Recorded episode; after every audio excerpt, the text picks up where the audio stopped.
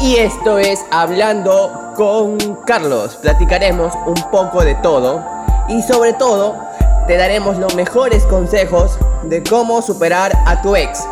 Así que no te despegues porque arrancamos.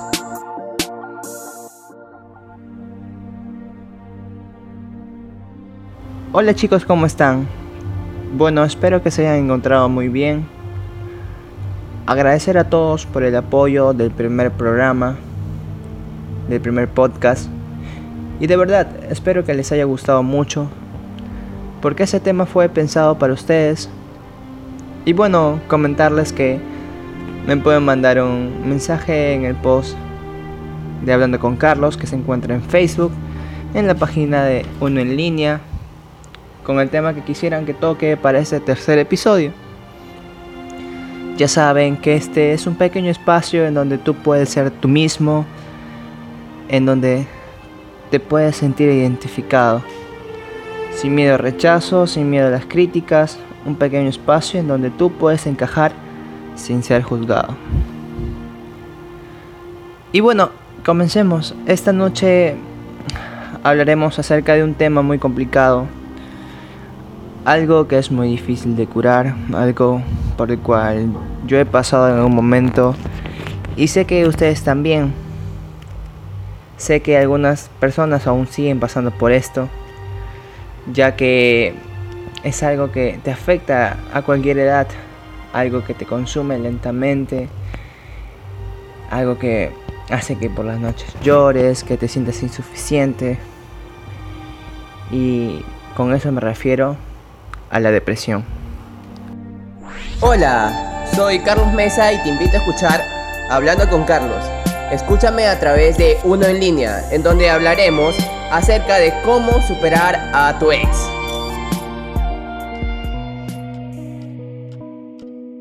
Cuando les hablo de esta palabra llamada depresión, ¿qué es lo que pasa por su cabeza?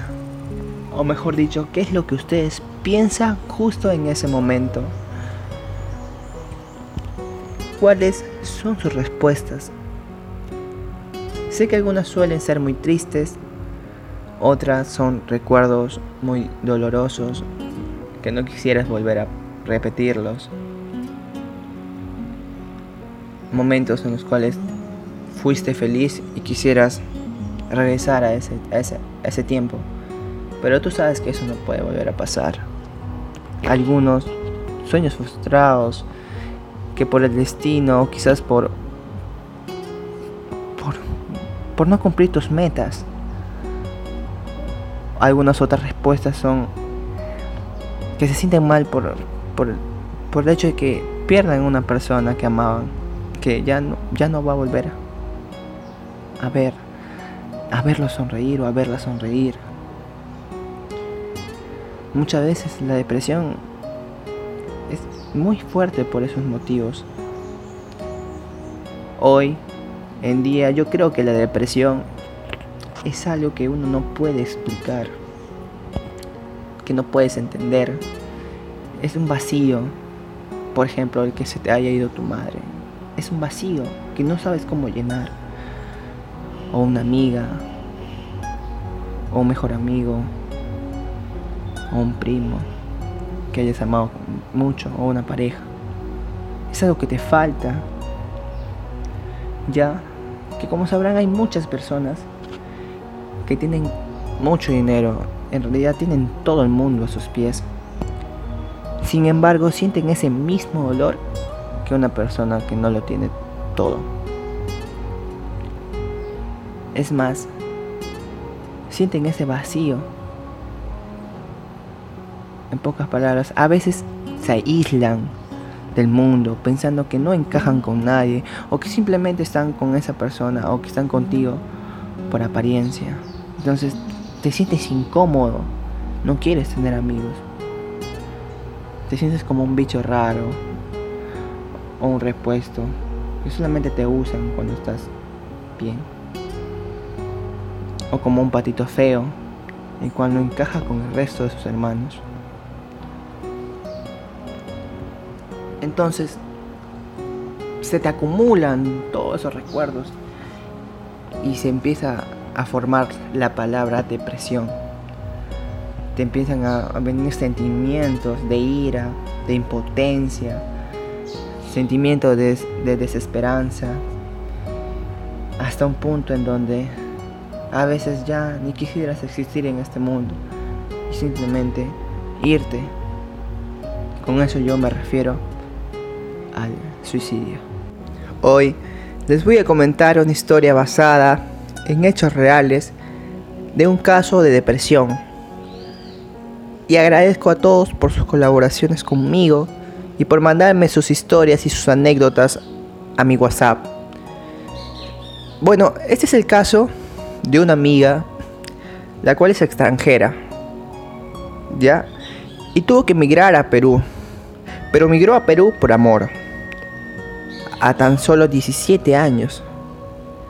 Ella ya se había casado con, con el chico y simplemente se arriesgaron sin pensar en las consecuencias de venirse a un país en donde no tenían a nadie.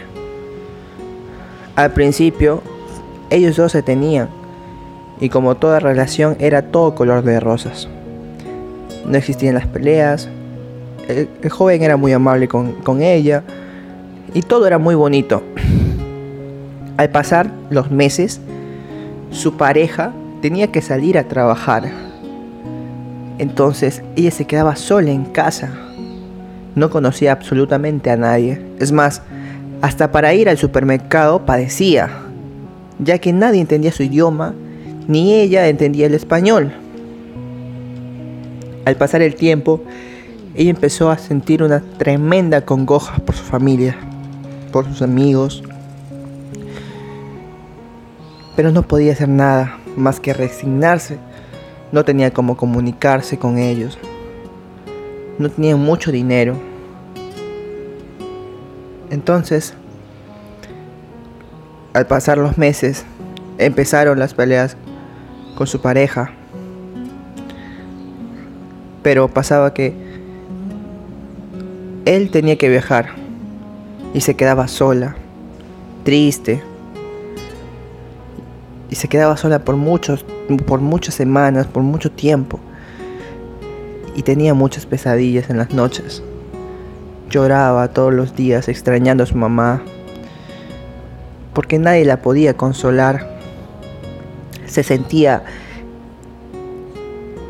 se sentía como ese bicho raro en un país en donde nadie le entendía. Llegó al punto de, de ir a un doctor y pedir pastillas para que pueda dormir para, era, para ella era, era muy, muy, muy frustrante el hecho de que no pudiera comunicarse con las demás personas. Sin embargo, como toda, como toda historia, hay un punto en el cual es una esperanza para todos. Ella queda embarazada de una preciosa niña. Y desde ese momento todo en su vida cambia. Ella ya no lloraba por el simple hecho de que iba a ser mamá. Porque tenía una motivación. Tenía a, alguien a quien cuidar. A alguien a quien proteger. Porque ella no tenía la culpa de que su bebé nazca en ese ambiente. Sin embargo, al pasar los, años, ella empezó a aprender el idioma de, español y empezó a vencer sus propios problemas sola por la decisión que ella misma tomó y por el ser que nacía en ella. Empezó a estudiar, empezó a entender un poco más el idioma, empezó a hacer amistades, ya podía comunicarse con su mamá. Pero para poder salir de ese hueco que es la depresión, padeció mucho. Al día de hoy, ella vive tranquila con su hija, Y gracias a Dios ya salió de la depresión. Salió por méritos propios, salió porque tuvo las ganas de salir adelante y no darse por vencida. Como muchos, como muchas personas intentan hacerlo, pero no todas lo logran.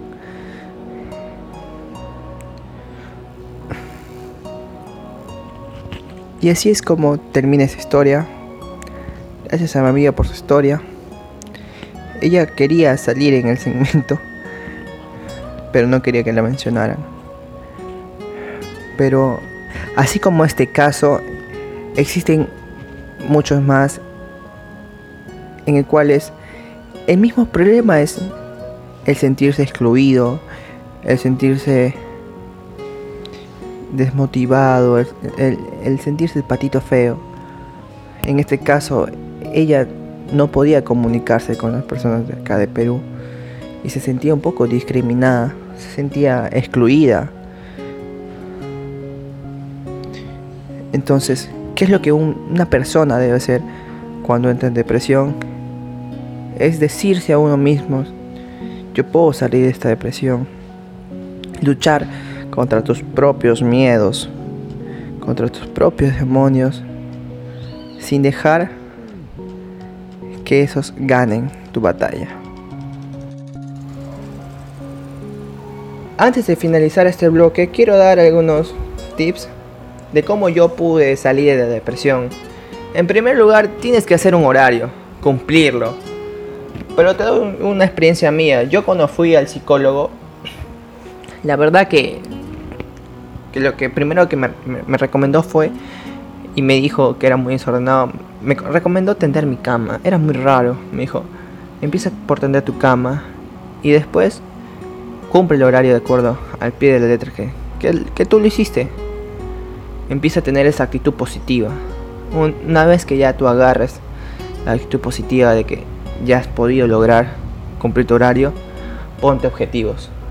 Ponte objetivos, proponte sabes que este mes voy a ir al gimnasio. Ya, al otro mes voy a practicar teatro.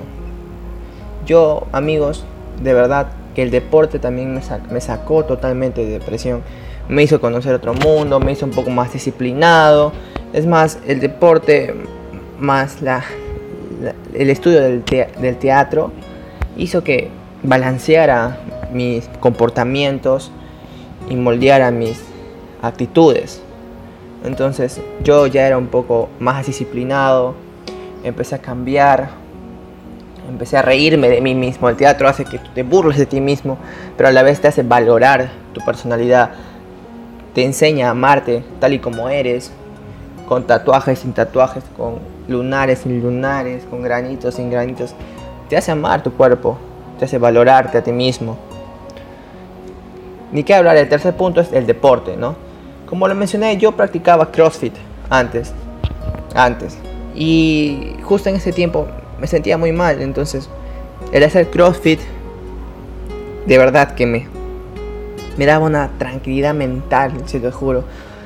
Ustedes pueden practicar fútbol, pueden practicar natación, que natación es un deporte muy bueno para relajación muscular, básquet, cualquier tipo de deporte pero hacerlo, practicarlo, aunque sea tres veces por semana.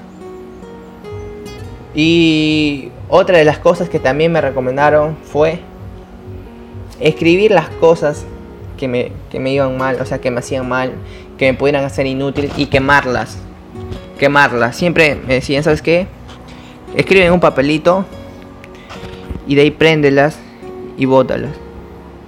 Y es como si eso se fuera de tu vida. Y eso es lo que yo hacía. A veces me sentía malo, me sentía frustrado, no podía cumplir algunas metas. Y decía, yo puedo. Pero tengo que, deshacerme de esta pereza. O tengo que deshacerme de esta tristeza. Y así hacía. Botaba los pensamientos negativos para poder mejorar. O también puedes desahogarte con alguien que tú conozcas. Puedes contarles tus cosas, Puede ser tu mamá, puede ser tu prima, puede ser tu enamorado. Pero si, pero si tú tienes la posibilidad de desahogarte, hazlo. Es clave, es muy clave hablar con alguien cuando estás muy mal. ¿Entiendes? Oblígate a salir, oblígate a socializar también. No puedes estar metido en una casa, tú solo, porque al final piensas que, que nadie te quiere, al final piensas que nadie quiere salir contigo. Entonces, las personas que sufren de depresión tienden a, evitar contacto con los demás. Entonces, evita eso. Evita abstenerse, estar en tu casa todo el día, sino a recibir visitas si no te gusta salir, o a salir al parque, a, salir a comer un helado con una amiga, con, con, tu mamá, con tu papá, con tu enamorado. Sal, es muy útil para, para la depresión, es muy, muy útil. Y también puedes hacer cosas que te gusten, ¿no? Por ejemplo, a mí me gusta cocinar en mis tiempos libres o me gusta jugar eh, juegos de, de, gameplay, ¿no? Pero me distrae. Al jugar yo entro y puedo hablar con otras personas en el mismo juego, entonces es una manera de distraerme, de relajarme, explorar cosas nuevas. Por ejemplo, si tienes la posibilidad de viajar, viaja, arriesgate vive la vida. Entonces, en caso de que ya no puedas, acude a un profesional. Pero eso es un caso muy extremo. Acude a un psicólogo para que te pueda escuchar, te pueda orientar, para que te pueda dar las pautas para que puedas salir de eso. Y bueno, ese es el tema que hoy quería tocar. Agradecerles a todos por, por estar pendiente de esto y te espero la próxima semana en Hablando con Carlos.